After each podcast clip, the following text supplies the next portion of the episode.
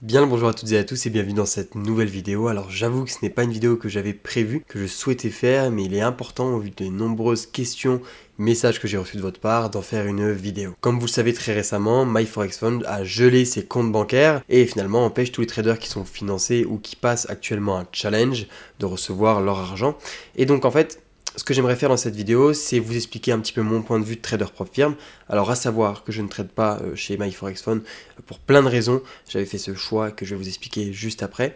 Mais l'idée, ça va être de vous faire comprendre euh, et d'avoir un avis par rapport à ça. Est-ce que les propres firmes vont s'éteindre, etc. Est-ce que c'est grave? Est-ce qu'il va y avoir un impact pour le futur? Et le fait de voir ça ensemble, d'accord, d'un point de vue totalement extérieur à MyForexFund, je ne suis pas biaisé parce que je n'ai pas de compte financé chez eux. Donc mon, mon sentiment par rapport à ça est totalement neutre. Alors dans les faits, MyForexFund aurait détourné 300 millions de dollars de la part des traders, donc c'est un montant qui est assez énorme, et donc c'est ce qui finalement aurait mis euh, leur, mise en examen, on va dire, d'accord, et donc que les régulateurs se seraient intéressés à cette propre firme. Donc on a les régulateurs canadiens et les régulateurs des États-Unis euh, qui se sont intéressés de près euh, à la trésorerie, aux finances, etc. de l'entreprise, et donc à automatiquement suspendu les comptes de, de cette prof firme. Donc déjà, plusieurs choses. Est-ce que euh, concrètement, il va y avoir un impact? Est-ce que MyForexFund va faire faillite? Ça, euh, c'est vraiment la, clé euh, qui pourrait faire changer les profs firmes, parce qu'on peut le savoir, vous le savez peut-être, MyForexFund est actuellement deuxième en termes de classement des plus grosses prof firmes, et la première étant FTMO. Donc l'impact que ça a sur les traders de MyForexFund, c'est tout simplement déjà les fonds euh, qui sont gelés, donc non accessibles, et donc je le dis avec une euh, grande désolance pour vous, mais je pense que ces comptes seront définitivement fermés euh, dans le sens où MyForexFund va faire faillite. Alors pourquoi est-ce que je dis qu'elle va faire faillite? C'est que même dans tous les cas, si imaginons elle n'a plus les fonds, enfin, si elle n'a plus de problème avec la régulation, c'est que finalement la réputation de la propre firme va en prendre un sacré coup, euh, dans le sens où là, du jour au lendemain, couper et geler les comptes des traders, c'est quand même quelque chose d'assez gros. J'aurais pas aimé que ça m'arrive euh, chez FTMO, ça peut toujours arriver, évidemment, il faut s'y préparer, mais euh, dans l'idée, la réputation de MyForexFund, finalement, va concrètement disparaître, je pense, et donc l'entreprise risque de fermer. Donc pour les traders financiers, ça peut être très désagréable, tout simplement parce que, imaginons que vous étiez en profit, vous ne pouvez pas retirer, euh, mais finalement, d'un point de vue logique de la propre firme, vous êtes remboursé lors de votre premier paiement, et donc là, finalement, euh, aucun problème parce que vous avez déjà été remboursé, etc. Donc théoriquement, vous n'avez pas perdu d'argent. Cependant, pour les traders qui passent un challenge, sans doute vous avez choisi des comptes peut-être euh, jusqu'à, je crois, 300 000 dollars euh, chez euh, MyForexFund, qui coûtent à peu près 1000, 1500 euros d'inscription. Eh bien, ça c'est embêtant parce que là, vous êtes les plus grands perdants. Ensuite, vous avez les traders non rentables qui ne passent pas de challenge, etc. ou qui ont l'habitude de passer les challenges chez MyForexFund en échouant. Eh bien, on va dire que d'un côté, c'est un mal pour un bien, dans le sens où ça vous incitera peut-être à vous calmer sur l'achat des challenges prof firm et de dépenser de l'argent finalement régulièrement dans ces challenges, un peu comme si vous jouiez au poker, euh, voilà, régulièrement.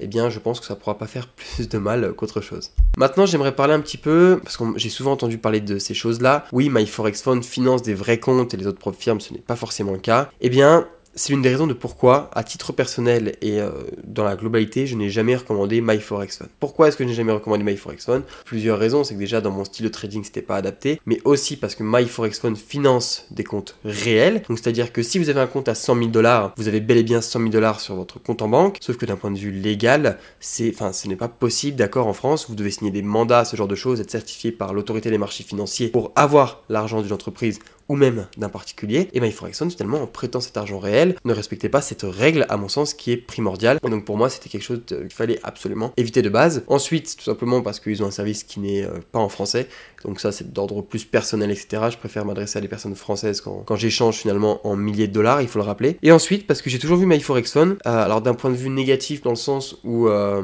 si vous voulez c'est la prof firme qui faisait concurrence à FCMO et qui proposait des prix un peu moins chers et des challenges un peu plus accessibles avec 8% en phase 1 et un drawdown de 12%. Le drawdown qui peut être pas trop mal pour certaines stratégies. Mais si vous voulez, moi j'ai toujours considéré qu'en fait à partir du moment où on est rentable, le prix du challenge on s'en moque un petit peu parce qu'on est censé être remboursé. Normalement si vous êtes rentable, vos chances d'échouer un challenge sont c'est possible, d'accord, sur des mauvaises périodes, etc. ou autres, mais théoriquement normalement vous ne perdez pas votre challenge. Et donc quand je vois beaucoup de personnes passer, enfin décider d'aller chez MyForexFund pour une question tarifaire, quelque chose que je ne comprends pas forcément, euh, et sachant que MyForexFund avait aussi un challenge limité à 30 jours comme FTMO. Pour prendre l'exemple par rapport à FTMO FTMO, comment ça se passe fiscalement? FTMO, si vous voulez, va vous prêter un compte démonstration de l'ordre du montant choisi. Donc par exemple, moi j'ai l'habitude de trader avec 80 000 euros. Et donc ils vont me prêter 80 000 euros en démonstration. Et ensuite, je vais faire évoluer euh, à la hausse ou à la baisse cet argent. Et si je le fais évoluer à la hausse, donc imaginons à la fin je me retrouve avec 84 000, et bien eux vont me prendre 20%. D'accord? Donc vont prendre en fait 20% de ce que j'ai gagné et me reverser 80%. Mais comment ça se passe, sachant que c'est un compte démonstration? C'est qu'en fait, ils ont un, système qui est très bien pensé, c'est-à-dire que vous avez donc votre compte 80 000 euros de démo, sauf qu'il va être relié à leur compte serveur finalement chez FTMO, donc à Prague, en République tchèque. Donc ça veut dire que concrètement, moi je n'ai pas accès direct, accès direct à cet argent, donc d'un point de vue légal, il n'y a aucun problème.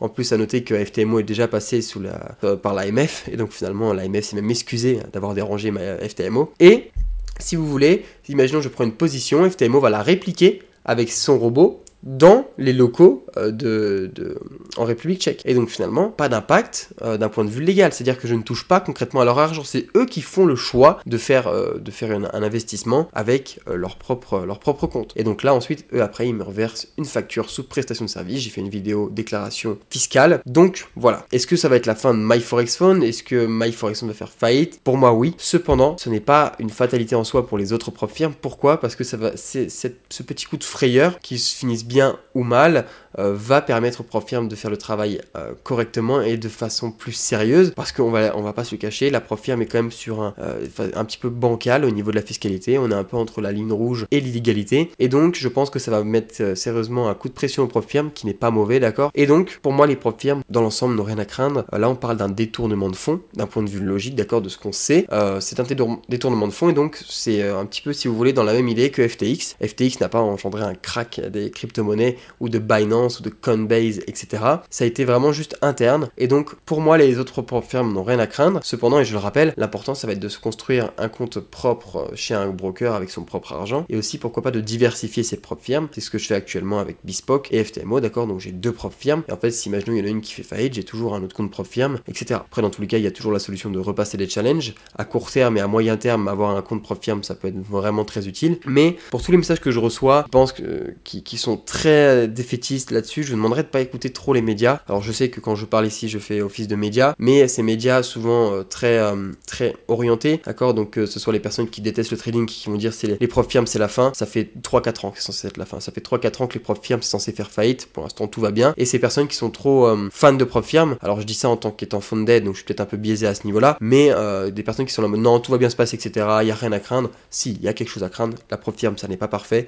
C'est un très bon moyen court terme et moyen terme de faire de l'argent et développer ses propres finances, mais ce n'est pas magique. Donc faites-vous votre propre avis. Mais à mon sens, et ce n'est, euh, cet avis n'engage que moi, les profs firmes n'ont rien à craindre, les grosses profs firmes du moins. À titre personnel, je recommande FTMO actuellement avec un challenge limité et euh, tout simplement qui est pour moi la plus fiable et la plus qui est là depuis 2014 finalement. Donc voilà pour cette vidéo. J'espère qu'elle vous a plu et que vous avez pu réussir à comprendre un petit peu ce qui se tramait euh, derrière cette histoire. En attendant, je vous dis à très bientôt sur Bifree.